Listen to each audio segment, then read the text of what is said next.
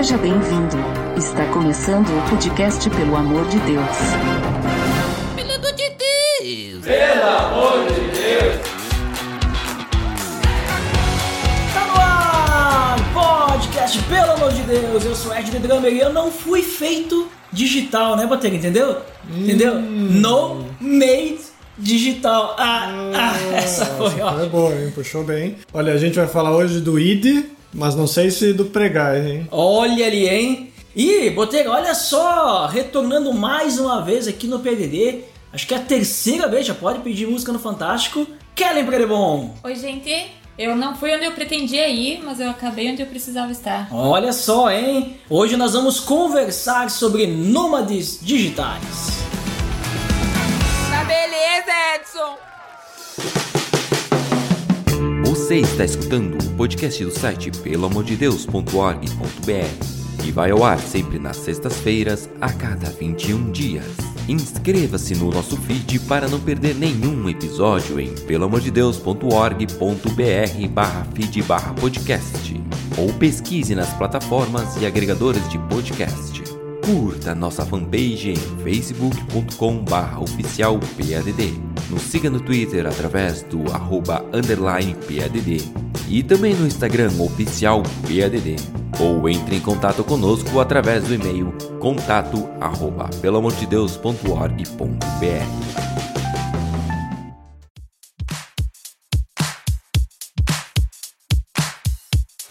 pessoal, como comentado, hoje o tema é nômades digitais, né? E olha só, hoje estamos aqui voltando agora, não a terceira, mas a segunda vez, né? O casal aqui, casal Botegas Predes, né? Que o Rafa e a Kelly, né? São, são casados, né? Obviamente. E hoje estão aqui em casal, em família. Olha só que honra temos aqui a presença deles dois e hoje, hoje nós vamos falar sobre nômades digitais. Então, quem é que pode começar comentando aí sobre o que, que é nômade digital, né? Tipo, o que, que significa isso? O que, que o assunto que nós vamos falar hoje, né? Como é que vive um nômade digital? O que, que é necessário? O que se alimenta? É, ao- aonde vive daí vai, né, vai ser quase parte da resposta, né? Mas o que, que precisa para ser um nômade digital? Vamos começar então pela definição, como sempre. A gente gosta de falar sobre da palavra nômade digital. Se a gente começar com nômade, o nômade é aquela pessoa que não tem habitação fixa, ou que vive permanentemente mudando de lugar. Geralmente em busca de novas pastagens para o gado, ou quando se esgota aquela que estava, né? Os nômades não se dedicam à agricultura frequentemente, não respeitam fronteiras nacionais e na sua busca por melhores pastagens. Mas também é aquele que não tem casa fixa por muito tempo num lugar, ou é um vagabundo. Essa é a definição do dicionário. Mas, quando vamos para nômades digitais, se você olhar lá no, no Wikipedia, diz que o nômade digital é um indivíduo que aproveita a tecnologia para realizar as tarefas de sua profissão de maneira remota e, ao não depender de uma base fixa para trabalhar, conduz seu estilo de vida de uma maneira nômade. Esse estilo de vida é denominado nomadismo digital. Olha só. E tu concorda, Kelly, com essas definições que o Botega trouxe aí do dicionário da Wikipédia? Porque eu vi que tava fazendo algumas. Inclusive, ó, só pra ficar claro, hoje nós estamos gravando pessoalmente, né? É, loco, né? Face- Ou seja, face.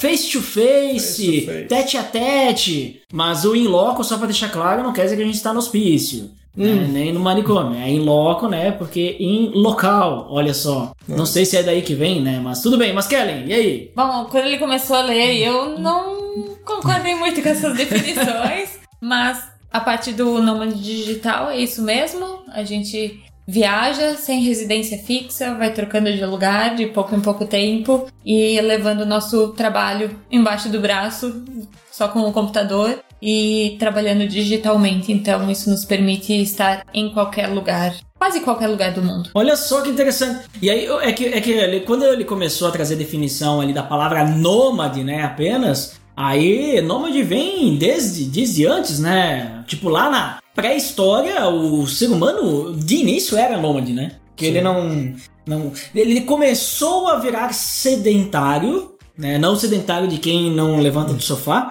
mas sedentário de quem se estabelece em um local, né? depois que começou a questão da agricultura, né? Isso, né? Pecuária. É, mas se não, antes era nômade, né? Exato, mas até hoje ainda existem povos nômades e durante as nossas viagens a gente até passou pelo Marrocos e no Marrocos ainda existem povos nômades que você pode visitar lá e, e ver as, as instalações dele, onde eles estão, onde que eles, eles muitas vezes têm sua pecuária, né? Eles levam as suas cabras, ovelhas juntos, né? Qualquer coisa que pudesse mover, eles estão levando junto. Mas o que eles não levam junto daí é a agricultura, né? Então eles vão a um local, consomem o que tem naquele local e depois se deslocam para outro. Isso, ou coisas em si, né? Porque eles geralmente, os que a gente viu, pelo menos estavam lá no meio do deserto com as suas cabrinhas e iam se deslocando. E não tinham nada, nada além de seus bichinhos. É, é bem, é bem interessante essa, essa ideia do, de definição, né?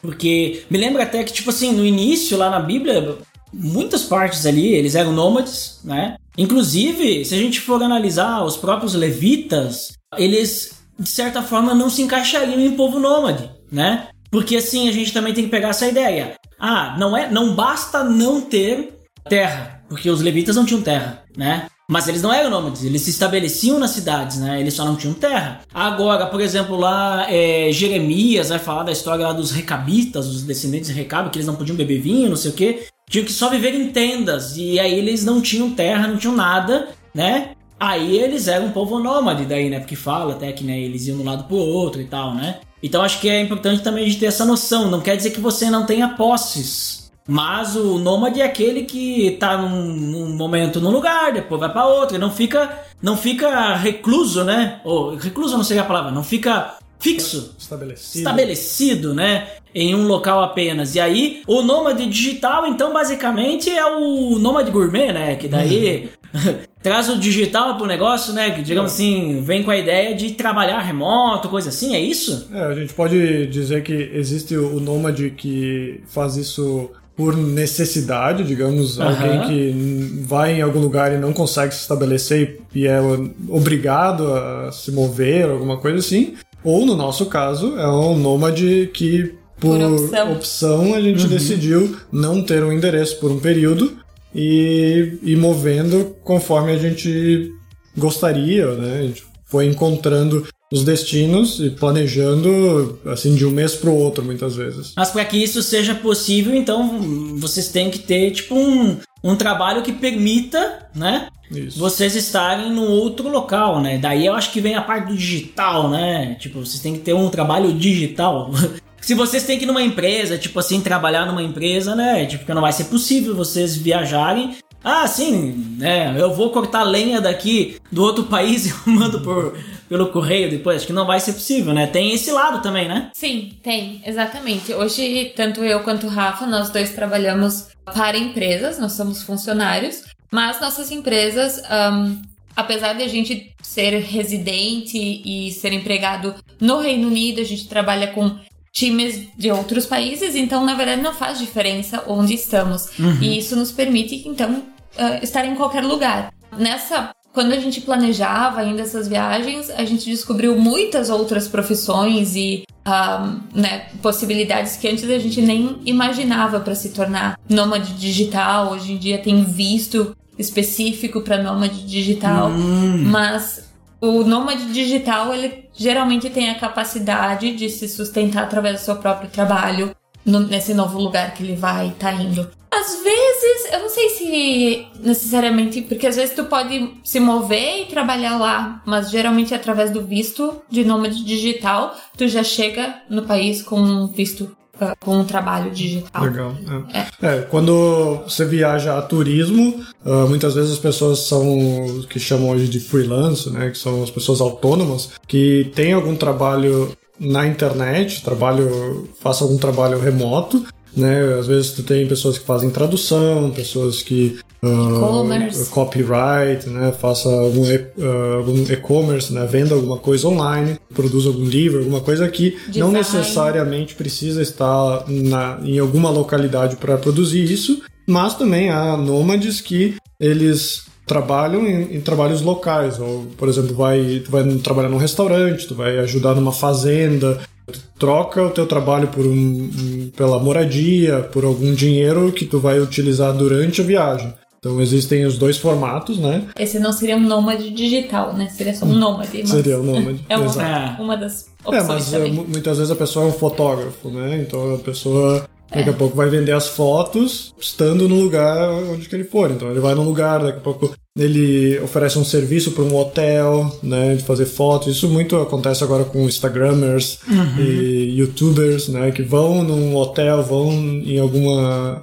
algum lugar que esteja pagando eles para tirar uma foto, para fazer um, um post, um post é, para fazer um conteúdo. Mas né? aí a foto tem que ser digital, né? Porque se for uma foto analógica, ele vai ser um nômade analógico, né? Aí, não, aí já não é mais digital, exato. Você vem com as câmeras de filme lá, os hipsters, eles uhum. já perdem o... É, e vocês estavam comentando também essa questão de visto. Acredito que tenha também uma questão, uma, as partes legais até, digamos assim, porque, vamos dizer assim, ah, eu recebo no Reino Unido, por exemplo, mas eu estou morando, sei lá, no Egito, né? Como é que vai chegar o dinheiro até mim, né? Porque hoje, claro, tem muita coisa que é online, não sei como é que é no Reino Unido, né? Mas tem essa questão de transferência de dinheiro porque a moeda é diferente e tudo mais, né? Tem todas as questões legais também, né? É, começando que se a pessoa é interessada em fazer isso, ela não pode simplesmente pegar, comprar uma passagem e esperar que a empresa vai estar ok com isso, né? A gente uhum. teve que conversar com a empresa pela questão de vistos e pela questão fiscal, né? Que a gente pudesse ir para um país em que a empresa estivesse ok da gente estar trabalhando por lá. Uhum. Tem empresas que têm problemas, digamos, de tu levar o computador da empresa para para um país em que eles não, não tenham abertura, né, ou que eles não trabalhem, que pode só causar algum problema, ou mesmo até sair só do país em que eles têm o escritório, né. E a quantidade de tempo que tu vai passar no país, isso também influencia. Se tu vai estar como turista, se o país permite tu, tu estar lá esse período que tu vai estar trabalhando remoto, né? Então, essas são as primeiras coisas. Então, o primeiro ponto é não, depois de ouvir esse podcast, não pega e já saia pela porta, ah, agora você é um nômade digital, porque muitas vezes tu tem que entender bem de taxas e, e vistos antes de pegar o avião. Isso, no nosso caso, a gente não é exatamente um nômade digital eh, que vive de vistos, porque nós continuamos, no final das contas, a gente acabou continuando com a nossa residência no Reino Unido.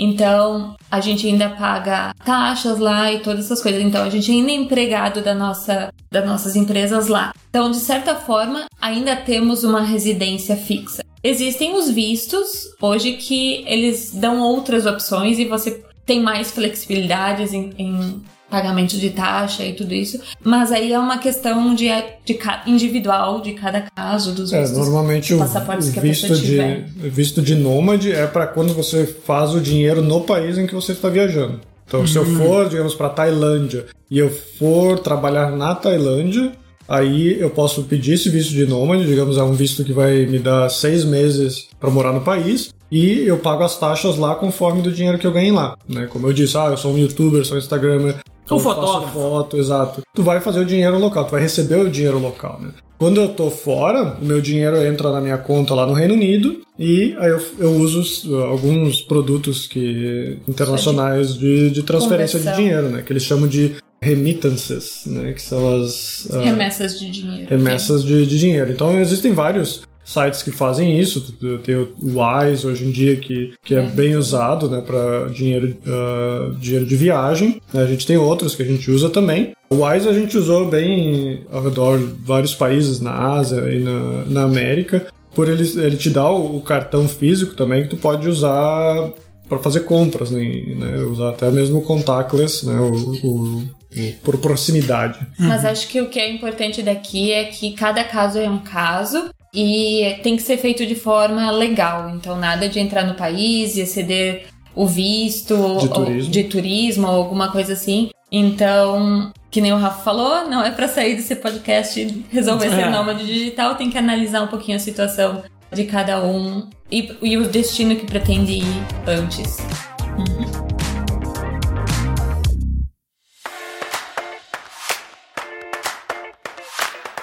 Então, pessoal, agora nós entendemos aí o que é um nômade digital. Então, se você quiser, né, é, ser nômade, primeiro você precisa do digital, né? Digital todos nós temos, né? Eu entendi bem, só precisa ter de, de, dedos, né? 10 dedos, aí você tem 10 digitais, aí você pode ser um nômade. Não, não é isso, né?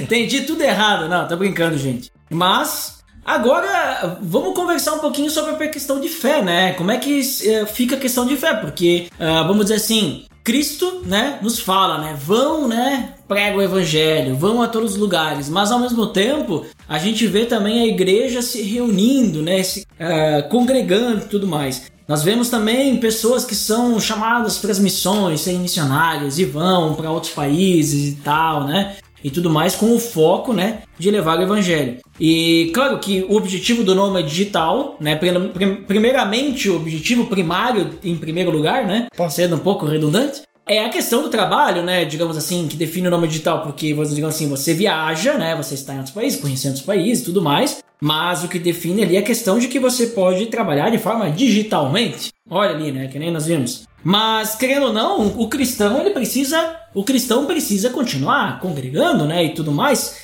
E como é que fica daí, então, essa questão, assim, o que, que vocês poderiam falar, né, sobre a vida nômade, né, em questão de pontos positivos e negativos. E aí, vocês já podem comentar nessa questão da fé, né? Digamos, tanto a, essa vida, assim, digamos assim, viajando para vários lugares e tudo mais, podem já falar sobre ela, os pontos positivos e negativos, mas já também, né, comentando, vamos dizer assim, ah, como é que fica a questão de igreja e tal, vou ter que visitar alguma igreja, vou ter que conhecer, daqui a pouco é difícil de achar em algum país, outro país nem existe, aí num país vocês vão ter que vocês começar a igreja e tal.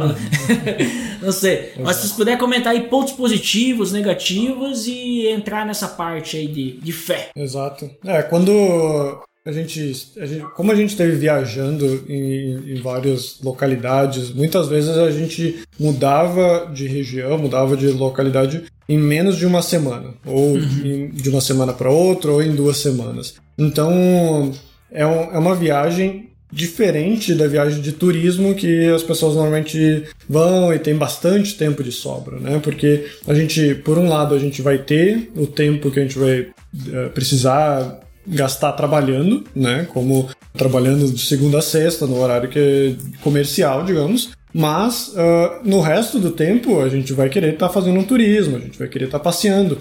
E muitas vezes a gente tentava colocar os nossos, as nossas datas pra, de viagem no final de semana para não precisar tirar férias do trabalho. Então, uhum. o que impacta muitas vezes para congregar, para achar uma igreja, porque tu vai estar tá viajando, ou daqui a pouco tu vai estar cansado de uma viagem e aí tu vai ter que ir para a igreja. Então, muitas vezes isso impacta para te ir e achar uma igreja por causa disso. Então, esse eu acho que foi uma das, das coisas que mais impactou a gente de, de poder estar tá frequentando mais durante a semana. Então, muitas vezes a gente teve que abrir mão de ir na igreja no domingo por, por causa de uma viagem, por causa de estar cansado e algo mais. Seria um ponto negativo a questão então do deslocamento, né? Quando tu vai de uma cidade para outro, país para outro, assim isso. vai, né? É, durante... É, isso, é, isso é um pouquinho relativo com quanto tempo a pessoa fica no destino. Mas nós teve uns três meses aí que a gente ficava mais ou menos duas semanas num destino. Mesmo que a gente ficasse um mês no país, a gente ficava duas semanas só e mudava de cidade. Então, uhum. às vezes tinha um domingo só, alguma coisa assim. Então, teve uma, uma fase ali que foi difícil de ir pra igreja. Mas, em quase todos os países que a gente foi, nós procuramos. E vou te dizer, não é, não é tão fácil assim. Uhum. Mas nós sempre conseguimos encontrar alguma igreja que falava inglês, que era, né, não adiantava a gente ir num lugar onde falasse só holandês ou alguma língua que a gente não falava, mas sempre encontramos alguma coisinha que a gente pudesse entender o que estava sendo cantado ou dito. Então, deu é. para participar. O que, o que é um outro ponto, né? Que quanto mais línguas você fala, mais fácil se torna de achar uma igreja naquela localidade. Então, a gente foi em países que falam espanhol, então para quem fala português talvez não seja tão complicado de entender, né? Então, se você quer ser um nome digital e está querendo ir para um país estrangeiro, mas você não fala a língua local ou você não fala inglês, se torna mais difícil ainda de, de conseguir achar igreja, né? Mas em- na maioria dos países que a gente foi, a gente encontrou igrejas que falam em inglês. É, mas a gente teve dificuldade de criar um relacionamento.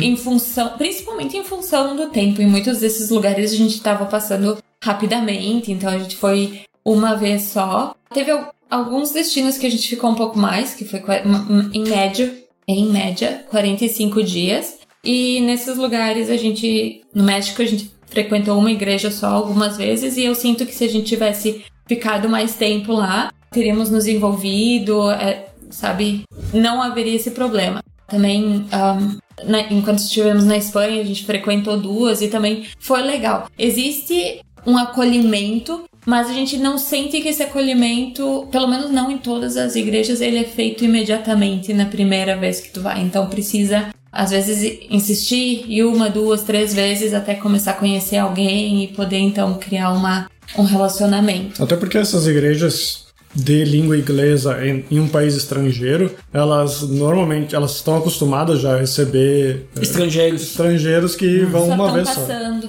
que vão lá de turismo, né? Fazer um turismo religioso, digamos assim. Então, o que também altera a forma com que você vai chegar lá, os assuntos, né? Você vai falar, ah, tô aqui só duas semanas, tô aqui só esse final de semana.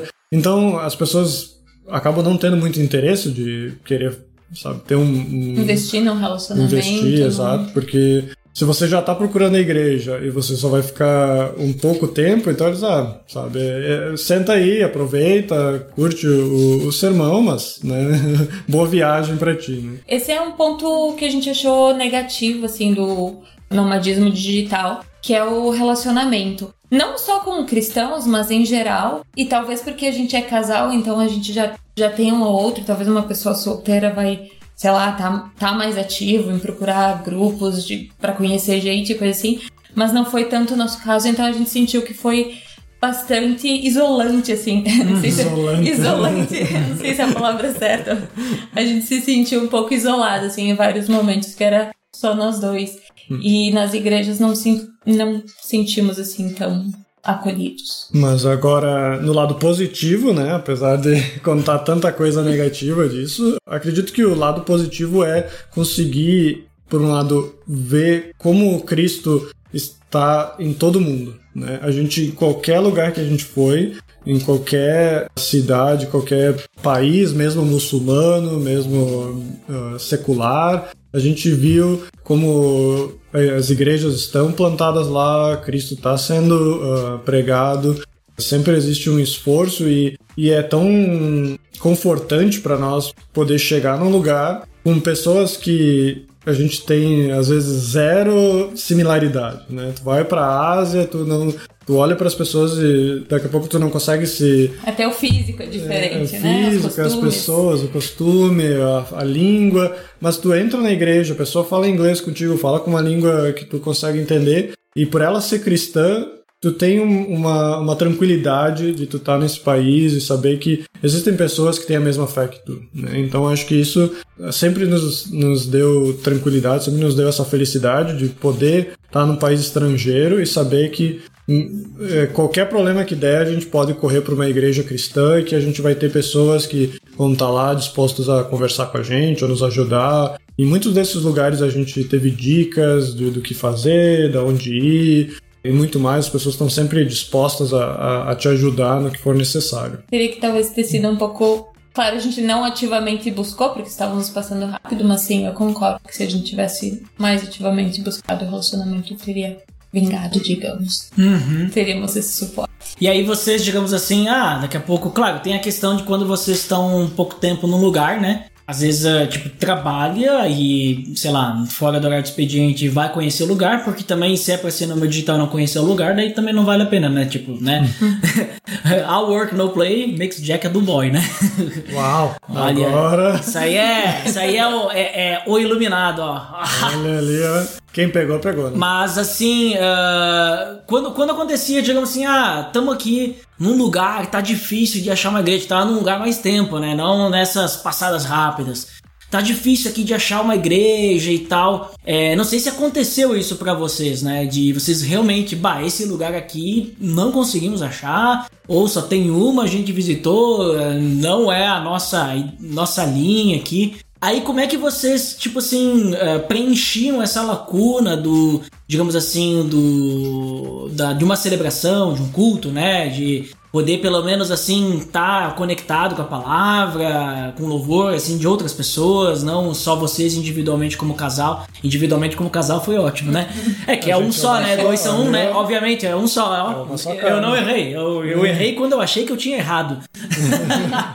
Mas como é que vocês faziam? Tipo assim, recorriam ao online ou vocês faziam tipo talvez um culto doméstico só vocês mesmos para tentar, né, se conectar assim, não apenas individualmente no seu quarto de escuta, mas com alguém a mais, né? É, muitas vezes um, eu lembro da gente estar nos lugares remotos, tipo umas fazendas assim, na Escócia, e nesses casos a gente recorreu ao online mesmo, da própria igreja que a gente congre uh, congregava antes, né? Em Londres. Em Londres. Então a gente mantinha isso. Na verdade, Deus foi. Ele usou outras formas para, de certa forma, nos conectar a Ele espiritualmente, uhum. digamos. Por exemplo, quando a gente esteve na Ásia, a gente via muita idolatria por todo lado. Cada lugarzinho, cada espacinho que tem, tem um, uma estátua lá. E era uma coisa que, estátua. assim, nos dava uma tristeza ver aquilo, com certeza, mas dava assim uma. Cada pouco a gente lembrava que alegria que a gente conhece a verdade, sabe? Que a gente foi salvo, então a gente se recon reconectava assim a nossa fé. E fora os, alguns lugares, assim, a, a natureza que a gente viu, assim, que eram. Tem lugares lindos aqui no Brasil e, e por tudo, e a gente olhava em volta e, tipo, não tem como não reconhecer que isso aqui é uma criação divina e louvar a Deus com isso. Então, a gente sente que teve algumas outras formas que uhum. Deus usou, sabe, para nos manter assim conectados também. Mas no, no, nosso dia a dia a gente tentava sempre a gente tem algumas músicas de louvor que a gente ouve, alguma coisa assim, a gente tentava sempre orar junto uh, ah, para se manter conectado, mesmo em momentos em que a gente sabia que a gente não, não ia ter uma igreja por perto, que a gente uh, não ia conseguir, a gente ia ficar semanas sem, sem congregar. Então a gente tentava né, ter o nosso momento de oração, ter uh, momentos de louvor, mas com certeza, a gente caiu muito mais na fé comparado a tu tá na sua rotina, né? Porque não só a rotina, digamos, religiosa da pessoa, de, de, do, congregado, de ter, sei lá, uma célula, coisas assim, mas a rotina, no geral, ela quebra, né? Se tu vai, digamos, pra academia ou se tu faz alguma coisa durante a semana, cada lugar tu vai ter que descobrir uma nova rotina. É, onde que tu vai diferente. comer, tu vai ter que descobrir restaurante, tu vai ter que descobrir o mercado, tu vai ter que descobrir como que tu vai uh, fazer a sua rotina. Às vezes muda até o fuso, né? Exato. Fuso e a gente estava trabalhando no fuso horário do, do Reino Unido, então muitas vezes a gente trabalhava em uns horários diferentes do que o horário comercial do país, né? Então, quando a gente estava no México, a gente trabalhava das três da manhã às duas da tarde, e quando a gente estava na Ásia, a gente trabalhava das três da tarde até a meia-noite. Então, tu tem que utilizar os horários ali de, de, uma forma e às vezes até mesmo impactava se fosse querer ir para um célula e, e alguma coisa durante a semana, se tu tivesse um horário assim mais, mais puxado, né? Ah, então, com certeza, a gente não pode. Não vamos dizer que a gente foi tão espiritual durante esse, esse período quanto a gente gostaria ou, ou quanto a gente estaria no nosso, no nosso local lá em Londres enquanto a gente estava morando lá, né? É, confissões aqui, mas uh, eu sei que faz, fazia muito tempo que a gente não fazia uma ceia. E durante essas viagens teve muitas vezes que a gente se olhou, a gente, pá, a gente precisa fazer uma ceia só nós dois, sabe? Uhum. Mesmo que fosse só nós dois. E a gente acabou não se organizando para fazer essa ceia. A gente chegou aqui no Brasil depois de muito tempo e a gente fez uma ceia. E a gente ficou bem contente, mas é uma coisinha que, que a gente podia ter se organizado e feito, sabe? Então são alguns detalhes que sim, algumas coisas fizeram falta e é difícil. Tem que ser uma pessoa assim bem firme na fé para conseguir manter uma vida nômade assim. rápida, numa viagem rápida que nem a gente Uhum. fez. Se tu fica um tempo maior em cada lugar, aí se torna mais fácil. Sim, sim, até a questão até de ser firme, até na questão, digamos assim, dependendo do lugar que nem vocês falaram, na Ásia, né, bastante idolatria, a pessoa pode até, né, Se acabar se desviando, né, se deixando Isso. levar, ao invés de daqui a pouco, por mais que nem né, vocês falaram, o objetivo de vocês, eh, através do... Na verdade não é o objetivo de vocês, o objetivo do nômade digital, né, é, digamos assim, é poder visitar, ter a possibilidade de trabalhar remoto, visitar vários lugares, mas querendo ou não, se nós estamos firmes na palavra, a gente não deixa de, de ter a nossa identidade como cristão, né? E por mais que a gente não fixe os nossos pés ali um tempo no local, é, o pouco de relacionamento que a gente tem com as pessoas locais, né? Os, as pessoas nativas, né? Do, do país, do local, né? Elas vão ver alguma coisa diferente, né? Então, e eu acho que isso também é nós brilharmos a luz de Cristo, né? Então tem diferença. E aí vocês estavam falando também, no caso que vocês visitavam, né? é, dependendo do país, tinham preferência por igrejas que falavam inglês por, por motivos óbvios, né? Vou lá numa igreja que fala tailandês lá, não vou entender nada que eles não falam. Mas aí é interessante vocês comentarem que eu peguei ali vocês falando assim que ah, essas igrejas normalmente elas já tinham, né, um certo costume de receber estrangeiros, né? Falavam inglês, então já tinha um certo costume. Isso me lembra normalmente igrejas que estão em cidades tipo universitárias, né, que tem bastante rodízio de pessoas. Claro, uma cidade universitária, a pessoa vai ficar ali pelo menos uns quatro anos, né? Mas eu lembrei também, tem uma igreja em Apocalipse, né? Não sei se vocês já conhecem bem as igrejas lá, porque eu, eu- a gente fez uma série de estudos sobre as sete igrejas. E a igreja da Filadélfia, não a dos Estados Unidos, a Filadélfia ali no, Nem no Oriente Médio. o, o negócio pra passar no pão. Não, também, não, também não. E essa igreja, o que que acontece? Jesus, ele não fala, não dá uma crítica a ela. Ele fala bem, ele diz, olha, eu sei que você é pequena, eu sei que você, né, é fraca, eu sei que tá aí, né, já se arrastando no chão, tá aí fraco... Não, não fala tudo isso. Mas ah, eu sei que você é fraca, e ele diz, só que eu coloquei pra, uma, uma porta aberta pra você, né? E está aproveitando isso. Né? O que, que seguia essa, essa ideia? É que, tipo, ela era uma rota comercial e passava muita gente ali, né? Então eu, eu acho interessante ver como que daqui a pouco vocês passaram por umas igrejas tipo Filadélfia, né? Em que vocês puderam ser acolhidos uma igreja que daqui a pouco até as pessoas sabiam que, ah, eles não vão ficar muito tempo aqui, mas vamos acolhê-los, né? Espero que vocês tenham sido bem acolhidos. e até isso é uma pergunta que eu quero fazer para vocês. O fato de vocês serem cristãos, né, e vocês talvez conseguirem em alguns lugares se conectarem rapidamente com alguma igreja, isso ajudou de alguma forma? O que, que eu quero dizer assim? Ah, estamos aqui numa cidade nova, claro, Nômade digital, obviamente, ele vai pesquisar muitas coisas para estar preparado, né? Mas aí o fato de daqui a pouco vocês conhecerem aí cristãos e tal, essas pessoas daqui a pouco, sei lá, ajudaram vocês dando dicas, é, sei lá, dando ah, pode visitar tal lugar. Ah, quando vocês forem comer em algum lugar fora, comam nesse lugar aqui que é mais em conta e tal, não vão naquele restaurante, outro assim. Sei lá, algumas coisas assim, vocês receberam algum apoio, assim. É, foi. Facilitou o fato de vocês terem a facilidade, vamos dizer assim, entre aspas, né? Mas de confiar rapidamente em pessoas pelo fato de elas serem cristãs, achar uma igreja, assim. Sim, acho que teve alguns lugares mais do que outros. Eu acho que na Ásia teve menos, mas Talvez uma questão cultural aí, talvez. É, eu acho que depende muito dos turistas que normalmente frequentam aquele lugar, né? Então,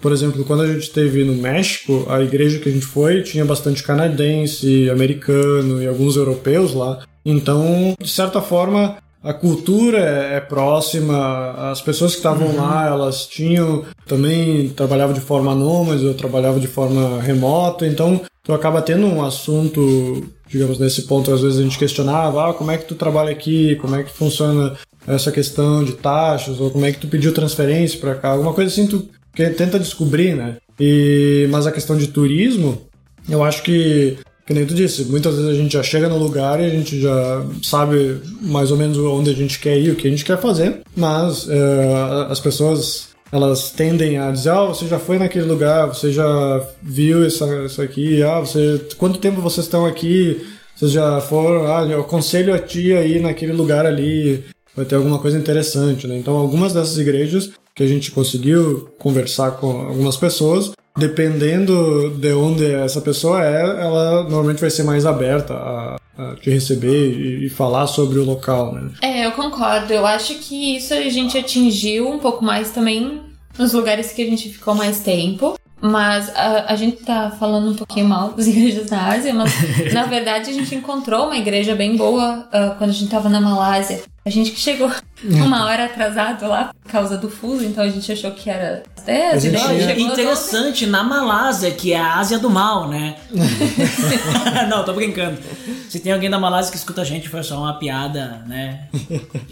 É. E, e, lá eu acho que teria sido uma igreja que a gente teria frequentado mais. É, né? frequentado. Claro, a gente só tinha aquele um dia que a gente chegou só 10 minutos por causa hum. do horário. Mas eu acho que ali a gente teria também recebido dicas se a gente tivesse. É, era uma igreja bem assim. grande, né? Um, é. O auditório era bem grande. E por mais que a Malásia era um, é um país bem uh, fechado, assim, muçulmano, a igreja era bem grande, assim, o pregador uh, parecia pregar uma palavra bem correta, assim. E só que a gente chegou no sábado e a gente não tinha se tocado que era uma hora à frente e a gente chegou uma hora atrasado, já no final do sermão. Então, mas o interessante mesmo assim, por mais que a igreja fosse grande, a gente chegado atrasado, quando a gente saiu pela porta, a primeira pessoa que nos cumprimentou foi o pastor, que ele já tinha saído, já chegou, tra tra Deus, ele teletransportou para a porta de saída e já veio lá conversar com a gente, receber a gente, pedir como é que tava, quanto tempo a gente ia passar ali, né? Então a gente foi, foi bem recebido e, e conversou um pouco com o pastor. Né? Também tem, é interessante destacar que a gente tá na casa dos 30 plus, né? Estamos, os dois aqui uhum. tem bem mais que 30. Então a gente também já tá num momento que, sei lá, talvez não é mais tão fácil socializar. Se tu é mais novo, nem eu falei, se tu é, às vezes tu é solteiro, fica mais fácil. Mas quando tá em dois, às vezes as pessoas já veem ali que tu já tá acompanhado, que tu não necessariamente precisa de uma pessoa para conversar. Então, eu, eu percebo às vezes como uma barreira. Então, é bom colocar isso, isso, essa experiência também, sabe? Então, às vezes a idade ou a personalidade também, né? Pode hum. afetar. Sim, sim. Ou seja, a dica é: se você estiver sendo nome digital em casal, cada um vai numa igreja, né? E depois você encontra pra. E a melhor idade é quanto antes. Ou seja, sei lá, a partir dos 5 anos, você já pode sair da casa dos seus pais, ser um nome digital que você vai socializar. Não, tô brincando. É. Hoje eu estou bem brincalhão, né? Vocês perceberam, né? eu acho que a idade influencia bastante na tua disposição de poder sair, procurar lugares, né? Muitas vezes tu, tu quer, tu fica mais parado e uhum. quer aproveitar um lugar específico, tu não vai sair pesquisando igrejas ou algo assim. Mas, uh, de qualquer forma, a gente encontrou pessoas de todas as idades, né? E só que é muito mais fácil tu é, encontrar grupos de pessoas que vão talvez te acolher, alguma coisa assim, se for mais assim para festa, para alguma coisa assim de sair beber, sair para um bar, alguma coisa assim. É, às vezes é mais fácil de tu encontrar esse tipo de coisa quando vai a turismo do que tu ir numa igreja e tu ter daqui a pouco um grupo que faça algo desse gênero, né? Então, é, vai muito de tu pesquisar antes de tu chegar no local, né, para te já ter um roteiro, assim, tipo, os horários, eh, saber, digamos, que igrejas que você poderia visitar, né? Você tem grupo de jovens. É, daqui a pouco você pode tentar frequentar alguma coisa durante a semana, você sabe que vai viajar no final de semana. Então, estar preparado antes de tu chegar no lugar é importante. Olha só como é que a parte do. No, no lado da igreja, a parte do digital, né? Ajuda, né? Porque uma igreja que tem um site, uma rede social ali, que tem informações. Faz toda a diferença. O, o próprio fato né, da igreja que vocês uh, congregam, congregavam lá no, em Londres, ter a transmissão online para vocês poderem acompanhar em casas, né? Isso também ajudou, né? Facilitou, né? Então. É, na verdade, a nossa igreja em Londres, a gente a gente frequentou outras, mas a gente encontrou aquela que a gente permaneceu mais tempo, porque a gente pesquisou online uma igreja que tivesse grupos pequenos. Hum, olha ali, ó. Porque. E eles tinham essa informação. E eles tinham essa informação, informação online daí. Olha só. E uma das coisas que a gente pesquisava quando chegava no, num lugar novo era olhar no Google Maps as fotos da igreja uhum. e o site da igreja. E muitas vezes, quando é uma igreja muito pequena, uma igreja meia morta, alguma coisa assim, as fotos são assim só do prédio, as fotos são do, do, do, do, do da sala vazia, ou a foto, sei lá, de algumas coisas aleatórias, assim. Mas quando tu vê que é uma igreja ativa, uma igreja mais jovem, muitas vezes tu tem uma, uma um trabalho digital um pouco maior, né? Então, tu chega no, no Google Maps, tu clica no, no, na localidade ali daquela igreja e tu tem uma informação completa do que, que é a igreja, ou de que tipo de pregação eles têm, se daqui a pouco tu tem um sermão que tu consegue ouvir, se tu tem algumas fotos das pessoas, dos eventos, né? Tu consegue ver o que? Uma igreja ativa, uma igreja que está procurando ser aberta para as pessoas, é. se manter, exato. Tu clica no site, tu consegue entender sobre, sobre essa igreja, faz toda a diferença. Né? Agora, muitas vezes tu chegava lá, tinha uns reviews de umas pessoas aleatórias dizendo. Ou tinha uma foto com três pessoas dentro da igreja, tu vê que é uma,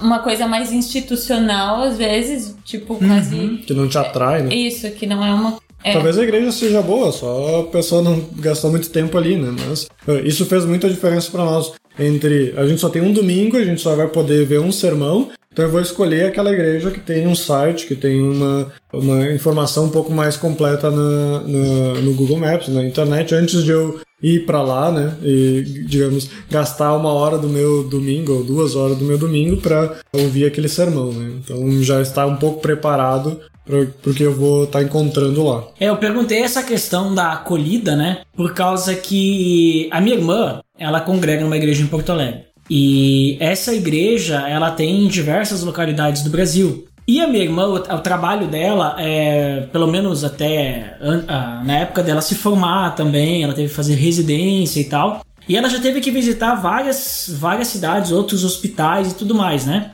E aí, olha só que interessante. Em Barretos, que tem o hospital lá do Hospital do Amor, né? Que é o Hospital do Câncer lá e tal. Existe essa igreja lá. E aí, ao invés dela, tipo, digamos assim, ter que pegar um Airbnb, alugar um lugar e tal, pra passar lá aqueles dias que ela ia ter que ficar lá, teve uma pessoa da igreja de lá que nem conhecia ela, nem sabia quem ela, que abriu as portas da casa dela para receber ela, né? Algo que, vamos dizer assim, aconteceu também em outro lugar, em outra cidade que, digamos assim, se não fosse, ela ia ter que fazer que nem quando ela foi ali para Bagé, que não tinha, ela teve que alugar um lugar e ficar no lugar, né? Então, só que claro, ela foi indicada, né? Então eu vejo assim que existe essa, parece que tem tipo esse negócio assim do, do cristão. Ah, não importa quem seja, se é, é cristão, o cristão lá tá recomendando, né? O irmão lá tá recomendando, vou receber o irmão aqui. Claro que daí, no caso, vocês estão chegando do nada, a pessoa não vai abrir as portas da casa dela porque não conhece. Mas eu pensei, digamos assim, já nessa questão de, ah, vamos recebê-lo, dar algumas indicações, como também, às vezes a gente faz aqui na nossa cidade, aqui é turístico, né? Vem alguém de fora, não, vou te mostrar aqui que vinícola tu tem que ver, ó, vai lá, vai lá, não sei o que, a gente meio que, né, já... Tipo, é que nem criança no parquinho, eu nem sei quem é, mas vou brincar junto, né? Nunca mais vou ver depois, mas é, é rápido pra brincar, né?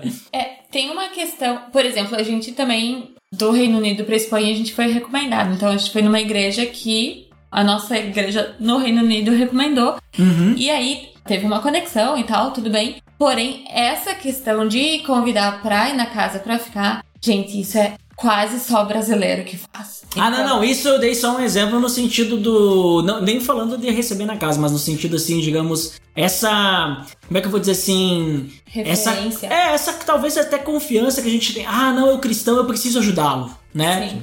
Não, não, não ajudar a receber na casa, mas eu digo, ah, eu vou dar uma atenção, sabe? Vou dar umas dicas, vou. Que nem vocês estavam falando antes ah, estamos aqui no México, tem várias pessoas, vão pedir para eles ali como é que eles fazem ali com os impostos, né? Ah, não, vamos, vamos falar para eles os impostos. Eu não vou daqui a pouco ficar, porque eu sei que tem algumas culturas e tu pergunta alguma coisa assim, a pessoa já se fecha. O que, que ele quer saber? O que, que hum. ele quer saber como é que eu faço, né? Mas aí às vezes parece que o cristão, né? Tá, mas ele. Acho que eu vou ajudar meu irmão aqui, né? Não sei se isso sim, realmente sim. dá uma facilitada, né? Sim, sim. Acho que sim, que em todos os lugares nesse sentido, sim, foi tranquilo. Agora até pensei em outras, agora que tu deu esses exemplos, me, me, vieram outros pontos na cabeça, uh, na memória. E sim, sempre foi, fomos muito bem auxiliados. É porque eu, eu sei que tem alguns lugares assim que as pessoas são bem fechadas, né? Tipo assim, elas te recebem muito bem até um certo ponto, né? Aí a minha ideia é só querer entender um pouquinho, tá, mas no meio cristão também é esse até certo ponto, né? Pois nós estamos para Tailândia, né? A Tailândia é a capital do sorriso, né? Ou seja, digamos assim, eles sorriem na tua frente, mas pelas costas eles falam mal, né? Pelo menos é, essa é a ideia. Inclusive, tem um episódio sobre a Tailândia, link no post. Aí, ó, primeiro link no post. Pensei que não ia Demorou, ter. hein? Demorou. Demorou, hein? Achei que tu já meteu da, da Inglaterra também, alguma outra. Olha ali, então, já vamos falar da Inglaterra? Link no post também aí, ó. Ó, Nós temos que gravar todos os países que vocês foram. Inclusive, quantos países vocês passaram? Agora. Não, ó, vocês têm que falar ao mesmo tempo pra ver se vocês vão acertar. Essa é coisa de casamento, né? Vai lá. Como nômade digital, nesse É, ano. como nômade digital, isso, é. Ih, agora dificultou porque tem que subtrair aqueles que não eram nômade. Sete. Contamos alguma Ah, errada. eu acho que talvez oito, mas. Não sei. Tá, arredonda pra oito então, né? Vamos pra Entre média. 7 a 9. É, entre sete e nove. é isso. No último ano, né? Não, e agora, o, porque vocês estão aqui e trabalhando também, então Ah, esse, esse também conta. Ah, então não. Brasil não, né? Vamos, vamos, vamos ser, vamos ser educados aí. Rio Grande do Sul. Rio Grande do Sul. Conta dois países, né? Um que a gente chegou em São Paulo e um que a gente chegou no Rio Grande do Sul. Olha ali, ó. Ó, são mais, são dois, né? Vale por Reino dois. Unido conta dois também. É, o Reino Unido, a Grã-Bretanha, a Inglaterra e a Escócia. São cinco países aí. Ah, a questão do, do, de ser bem acolhido, eu acho que é influenciado bastante pela igreja que tu tá indo, porque as, normalmente as igrejas em um país que não fala inglês, mas a igreja é uma igreja que prega em inglês, ela é formada de imigrantes e normalmente a cultura de imigrante já é de ajudar um ao outro. Aham. Sendo cristão, então ela, ele ajuda muito Amplia. mais, ele por já adicionar essa, esse teor de confiança a mais que tu adiciona por causa de ser cristão, né? Então, sim, então tu chega e pode sentar lá e conversar com as pessoas sobre qualquer assunto, pode pedir ajuda, pode fazer o que for necessário, tu sabe que ali tu tem um, um porto seguro. É uma curiosidade que eu já vi. é, em alguns casos, eu acho que foi alguns podcasts, assim, pessoas comentando, pessoas de fora, né? Principalmente Estados Unidos, é, Canadá também, comentando assim, ah, porque ah, quando chega uma pessoa de fora ali, a gente tenta dar um suporte ali, né? Tipo, dar umas instruções. Porque não é o caso do nome digital, mas às vezes o imigrante chega meio perdido, assim, né? Não sabe bem o que fazer, aí o pessoal. É, mas é aquela coisa, né? Tipo, o nome digital, se ele não for antenado, né? Não chegar preparado, não é nome digital. Não, não vai conseguir, não vai conseguir muito. É, como imigrante, a gente sempre aconselha as pessoas, a, quando chegam no país, é a primeira coisa é procurar uma igreja, porque mesmo que a pessoa não seja cristã, Isso pro intercâmbio, ou pra uma mudança, pra qualquer coisa. É. qualquer coisa, a igreja ela é a forma mais fácil de tu encontrar pessoas Conhecer Que vão querer ajudar pessoas. também. decentes, né? Porque E se você não for cristão também, é capaz de você encontrar a melhor coisa da sua vida também, né? Então. É, não, é, mas eu já aconselhei para amigos que eram meio desviados, assim, disse, olha, vai pra igreja, tenta, sabe, vai lá, passa um tempo lá, as Se pessoas vão enturma. te, vão te ajudar, as pessoas vão te acolher, né? Vem depois ali da pandemia, todas essas questões, assim, as pessoas estão precisando de ajuda de um do outro, as pessoas estão Aham. precisando ser acolhidas, a conversar ou de outras formas e acho que a igreja ela tá pronta a isso e muitas vezes a igreja falha de não sair para procurar eh, ou ajudar as pessoas, né? Então eh, muitas vezes a gente aconselha então vai para a igreja e lá eles vão poder te eh, ajudar. Isso, e antes que eu falei que, ah, que receber as pessoas na casa é só no Brasil, eu não tô desmerecendo, é só que depende da cultura de cada lugar. É, nas Américas é um pouco mais fácil ah, tu encontrar alguém que vá, assim, te oferecer ali uma estadia. Mas, por exemplo, em Londres, logo que a gente chegou, a gente tinha almoço, então sempre depois da, da igreja tinha alguém que convidava as pessoas novas pra ir almoçar na casa, coisa assim. Então, muda de cultura em, em cultura, mas sempre tem alguma coisa assim. Tem uma abertura, sabe? Um lugar pra acolher, pra estar acolhendo, assim, a pessoa nova que chega. É, mas eu vejo que em algumas culturas isso é bem difícil pela questão cultural mesmo, né? Fora do cristão, né? Fora do cristão. E tu vê que sim, tem algumas pessoas, algumas culturas são bem fechadas, bem individualistas, né? Principalmente os países assim que são mais menos cristãos, né? E mais focados em outras coisas, como por exemplo o trabalho, né? O individualismo, é, a questão possessiva, né? Mas assim, ó, pra gente já ir finalizando, é, curiosidades, né, que vocês podem falar aí sobre a vida nômade digital, né, curiosidades, conselhos, dicas, cuidados, né, que as pessoas que talvez, né, gostariam de pensar nisso, né, que nem foi falado, né, pra sair amanhã já né? Noma, nomadendo, Nomadeando. nomadeando, né? Mas que vocês poderiam falar aí sobre talvez ah, situações, né, que vocês passaram, dicas, né, cuidados e até mesmo alguns perrengues, né, quem sabe? Bom, não é bem uma situação, mas no começo ali a gente tava definindo os nômades e a gente falou de pessoas sem posses. E foi uma coisa que a gente teve que fazer pra virar nômade, andar com uma. Viajar com uma malinha, cada mala extra você paga e todos os voos, então acaba se tornando caro. Então a gente tentou compactar e com isso a gente teve que se desfazer, se desapegar assim de muita coisa material e de consumismo no caminho e tudo. Então acho que foi uma experiência bem interessante. A gente sabe que não é pra todo mundo assim o, o desapego material, mas acho que é quem, quem consegue sim é é interessante, assim, vale a pena. Agora eu já tô com saudade de ter minhas coisinhas de novo, de desfazer minha mala e pendurar as coisas num armário por um tempo maior do que 45 dias. Mas foi, foi legal poder viver assim só quando necessário. Por, Tá querendo um voltar a ser sedentário agora, né? Depois de um tempo precisa. É, eu acredito que a experiência é muito válida. Acho que qualquer um que tiver oportunidade de fazer isso deveria fazer, nem que seja.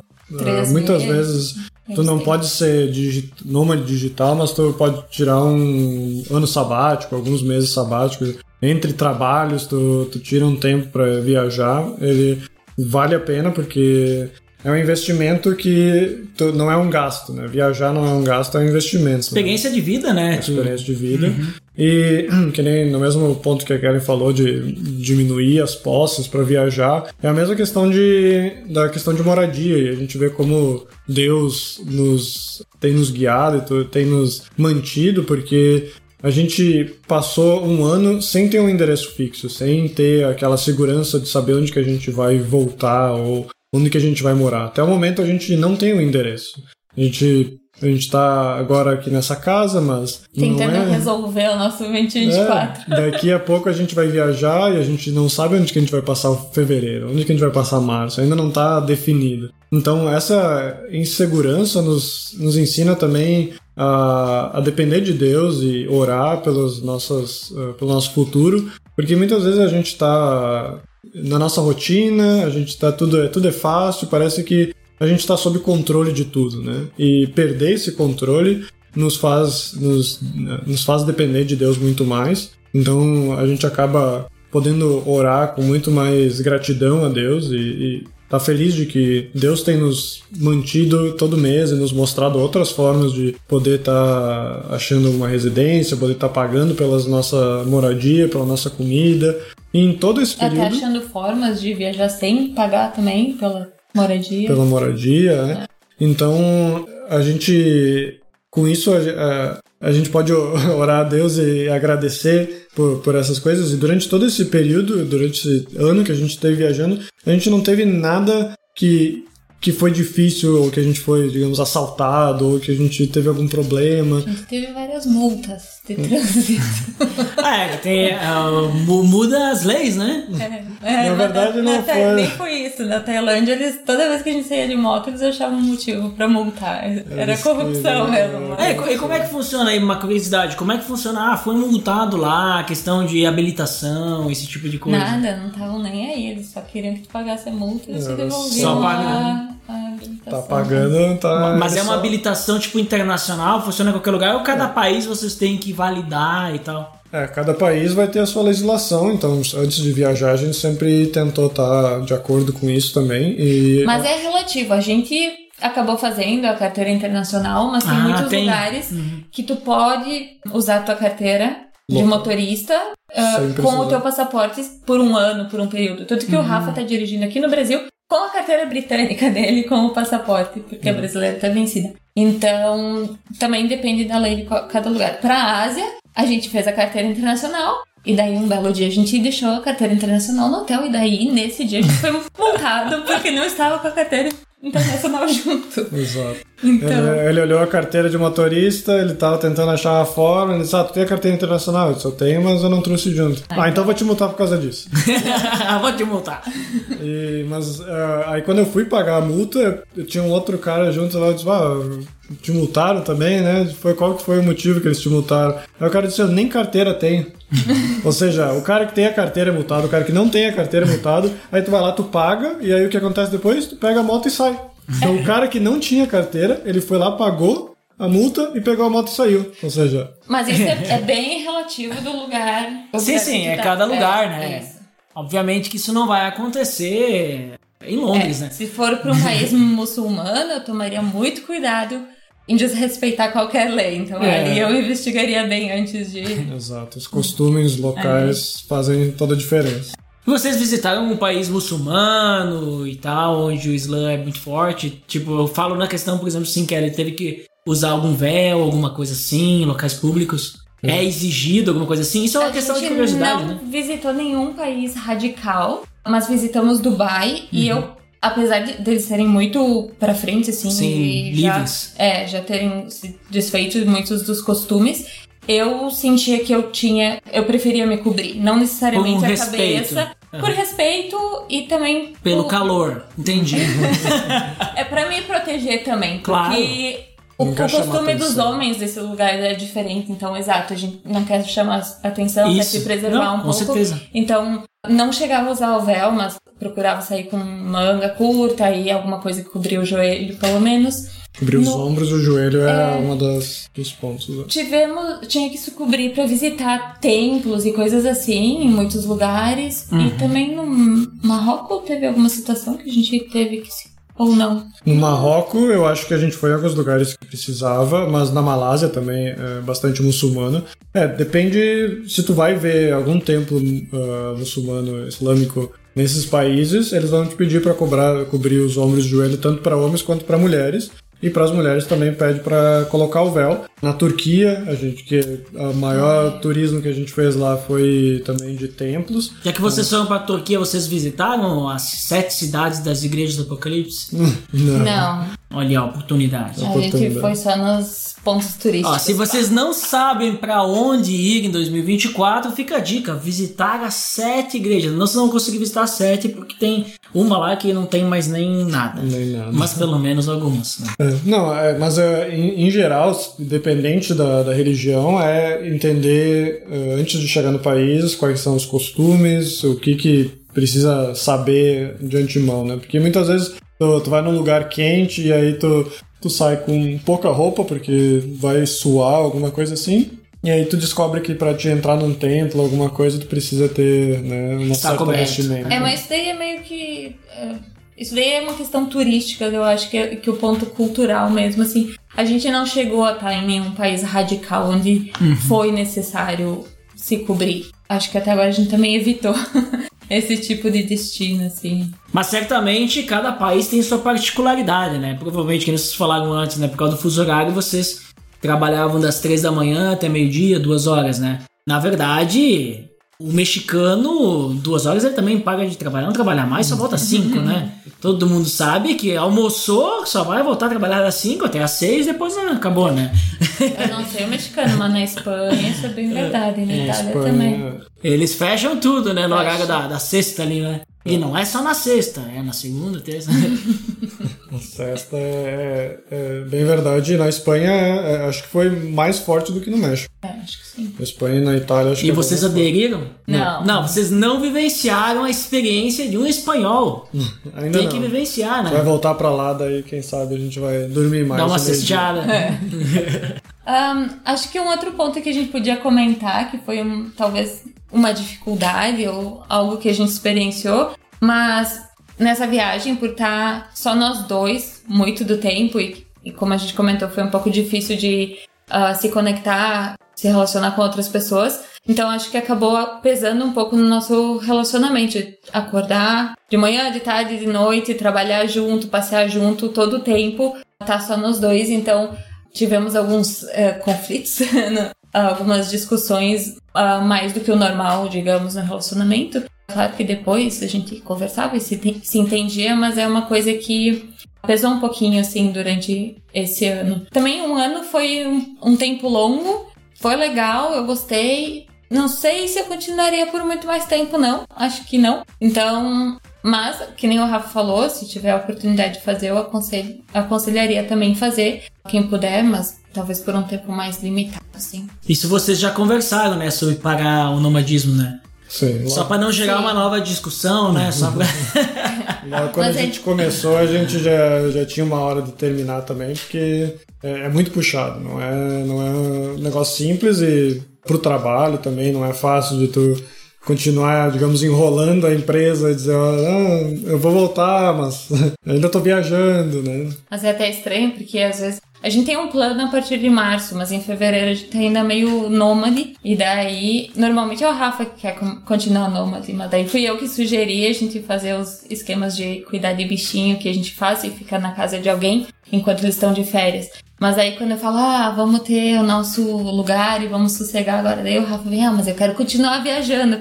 Então, a gente já conversou, a gente mais ou menos já decidiu, mas a gente não tem bem certeza, assim, de, de como vão ser ah, os próximos anos. Esse é um ponto legal ali que tu comentou agora, né? Essa, vamos dizer assim, essa, essa questão do de tu poder ficar num lugar sem pagar, né? De tu, digamos assim, tu vai pra trabalhar, entre aspas, no caso, tu vai ficar na casa de alguém cuidando dos animais, é isso? É, tem o nosso vídeo no nosso canal do YouTube. Olha ali, Fica ó. O gancho aí, se você quiser assistir. Cas- Link no post! Casal Nomadiando. A gente tem alguns vídeos lá que a gente conta a nossa experiência do- durante as nossas viagens.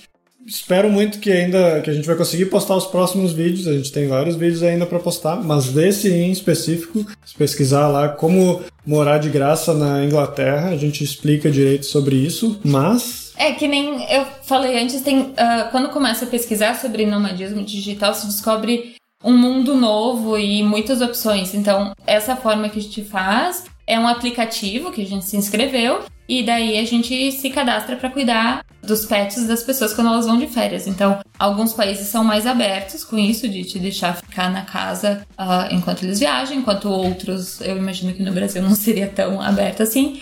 E tem alguns outros também que tu pode trocar experiência, tu pode se voluntariar em algum lugar, então na verdade tu não precisa nem de acomodação, nem de comida, nada. Porém, tu vai lá e vai trabalhar. Mas, assim, existem inúmeras formas de, de viajar, assim, sem um budget. É assim. uma troca, né? É uma troca, Não é é. que tu tá recebendo moradia de graça. É uma troca, tu vai ter que fazer alguma coisa. É, né? tem que seguir a, a né? rotina ali do, do pet, os horários de caminhada. É, nesse que a gente faz, ele é bem, esse serviço ele é bem grande no Reino Unido e nos Estados Unidos. Então, se você for viajar em qualquer desses países, você pode dar uma olhada. O nome é Trusted House Sitters. Ali, ó, link no post! do post aí. Mas é, nesse em específico, tu fica limitado ao período ou a data que a pessoa tá Viajando, viajando, né? né? Então tu não é muito aberto ao que você você gostaria às vezes, né? E também é limitado ao local onde vai estar disponível.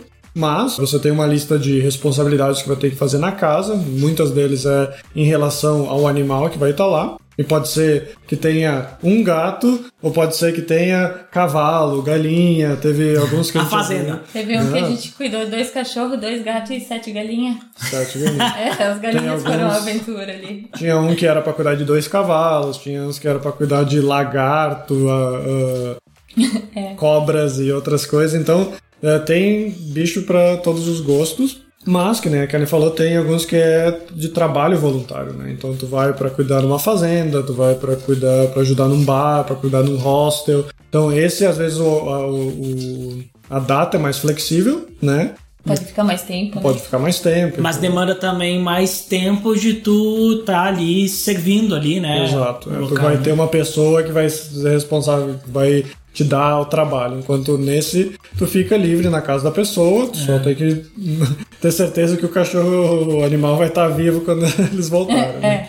O Reino Unido é um país muito caro, então apesar de a gente morar lá, uh, para viajar é caro. E a gente viajou todo, toda a Inglaterra e o norte da Escócia, até o norte da Escócia e voltou no caso. E então não tinha condições da gente fazer isso e, e pagar a estadia em todo lugar, até os Airbnbs, é tudo muito caro. Então foi a forma com que a gente achou de conseguir conhecer o país, que a gente morou por oito anos, de forma assim. Uhum. A gente conseguiu fazer basicamente dois a três meses uh, ligando um um desses. Um, um, de. Como é que é? É, saindo de um indo pro próximo, indo pro próximo. Então Conseguiu conectou. esquematizar todos vários... um atrás do outro. De tanta, de tanta demanda que existe nesse é. serviço. É, mas teve um trabalhinho de pesquisa ali, né? Pra conseguir fazer essas conexões, né? Vamos dizer assim. É, e toda. Cada um deles tu, tu tem que fazer uma entrevista com a pessoa, né? Normalmente a pessoa Claro. vai pedir pra fazer uma ligação contigo antes de aceitar, né? O- Tem um outro agora que me veio à memória que é o House Swap, que aí você troca. Então, digamos, você quer ir tipo pra um Espanha, intercâmbio, tipo, vamos fazer um assim. intercâmbio. Então, você quer ir pra Espanha, a, a família de- da Espanha quer vir pro Brasil, você vai lá e, e eles vêm aqui no Tem um programa, período. Troca de Esposas. Esse eu não De aconselho. esposas, não. não. Tem aquele programa lá, Troca de Esposas. É quase isso, só que você é troca de casas, né? Vai a família inteira. É, tu ganha pontos no site quando tu coloca a tua casa disponível. Então, quando a pessoa fica na tua casa, tu ganha moedas nesse site e tu pode trocar essas moedas pra ficar na casa de outras pessoas. Se alguém quiser saber mais e tiver curiosidade, pode entrar em contato com nós. Olha, ó. Diz que escutou a gente no PADD e a gente vai. A gente pode dar O que a gente dicas. souber, a gente Se pode dar for, dica. se for cristão, eles dão dicas. Se não for cristão, A gente cobra. então ali, ó, link no post do, do contato que for aí pra vocês contatarem. Contate nos, no Instagram.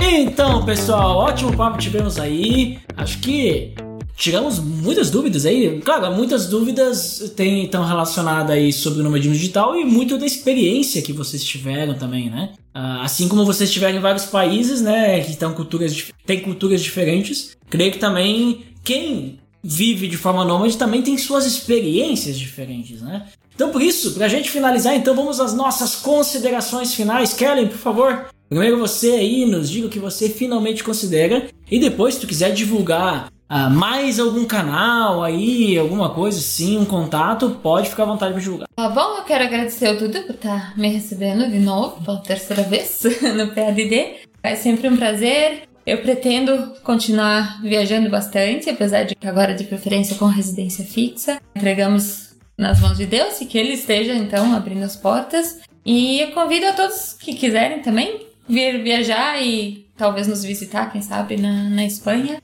Nos conectamos por lá. Quem quiser me seguir no Instagram é at uh, Kellen on the Go. E também nos sigam no YouTube, Casal Nomadiando. Olha, ó, então, link no post para vocês conferirem. Muito obrigado, Kellen, por participar mais uma vez conosco. E, Botega, por favor, suas considerações finais aí. Excelente, excelente. Obrigado por nos receber agora in, in person, né? Olha ali, ó, na verdade são vocês que estão me recebendo, né? Mas ok. É que eu sou o host. Host. Então, é, como a gente tinha falado antes, ah, viver como nômade digital não é algo fácil, necessita de bastante preparação, então, mas é, mas é algo que a gente altamente recomenda qualquer um a fazer, seja curto ou longo, que tire um tempo para conhecer a criação divina que é, está disponível a nós enquanto ainda existe o mundo, enquanto a gente não destruiu o mundo ao redor, mas que a gente possa estar conhecendo as belezas naturais ou as outras culturas que tem ao redor do mundo e principalmente estar podendo conectar com cris- cristãos ao redor do mundo e conhecendo como que outras pessoas glorificam a Deus, como que elas estão envolvidas na cultura delas. Então, ser um nome digital também te ajuda a não não viajar no país e só ser um turista, né? Tu ficar num hotel, curtir uma praia ou fazer alguma atividade, mas mas é como viver como um local nesse país que a gente está morando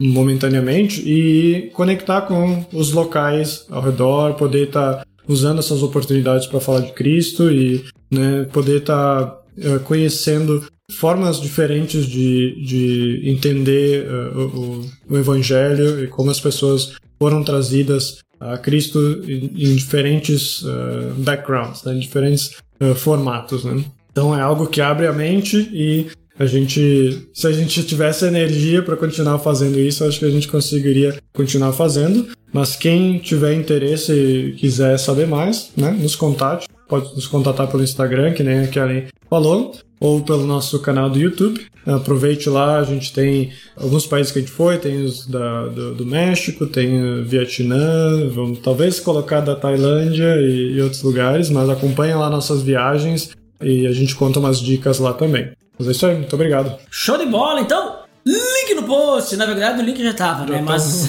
Três vezes o link. Não posso perder a oportunidade, né? De falar que o link está no post. Só pra frisar bem, agora o link tá bem, bem postado bem no post. Em negrito lá. É. Muito obrigado, Botega, também por participar mais uma vez conosco aí. E eu também quero finalmente considerar que né, é muito interessante né, poder a, a tecnologia né, facilitar isso, né? Porque se não fosse a tecnologia, não existiria formas de sermos nômades digitais, olha só. Porque o digital já tá ali, né? Mas eu, fica, eu fiquei pensando assim, enquanto vocês falavam, né, e tudo mais. Fiquei pensando na época lá do, dos nômades do Antigo Testamento. Fiquei pensando ali, sei lá, em Jesus também não tinha lugar, né? Era nômade. Uh, basicamente, Jesus não trabalhava, né?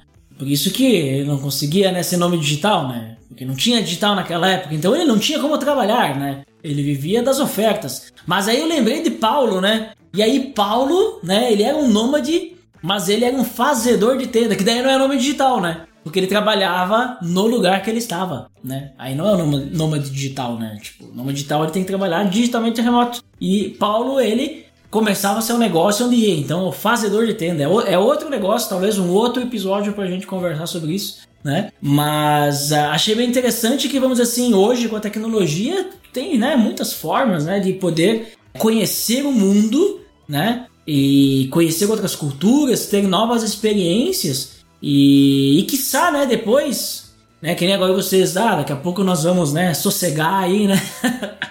né? Daqui a pouco vocês sossegam e aí vocês têm muita experiência, né?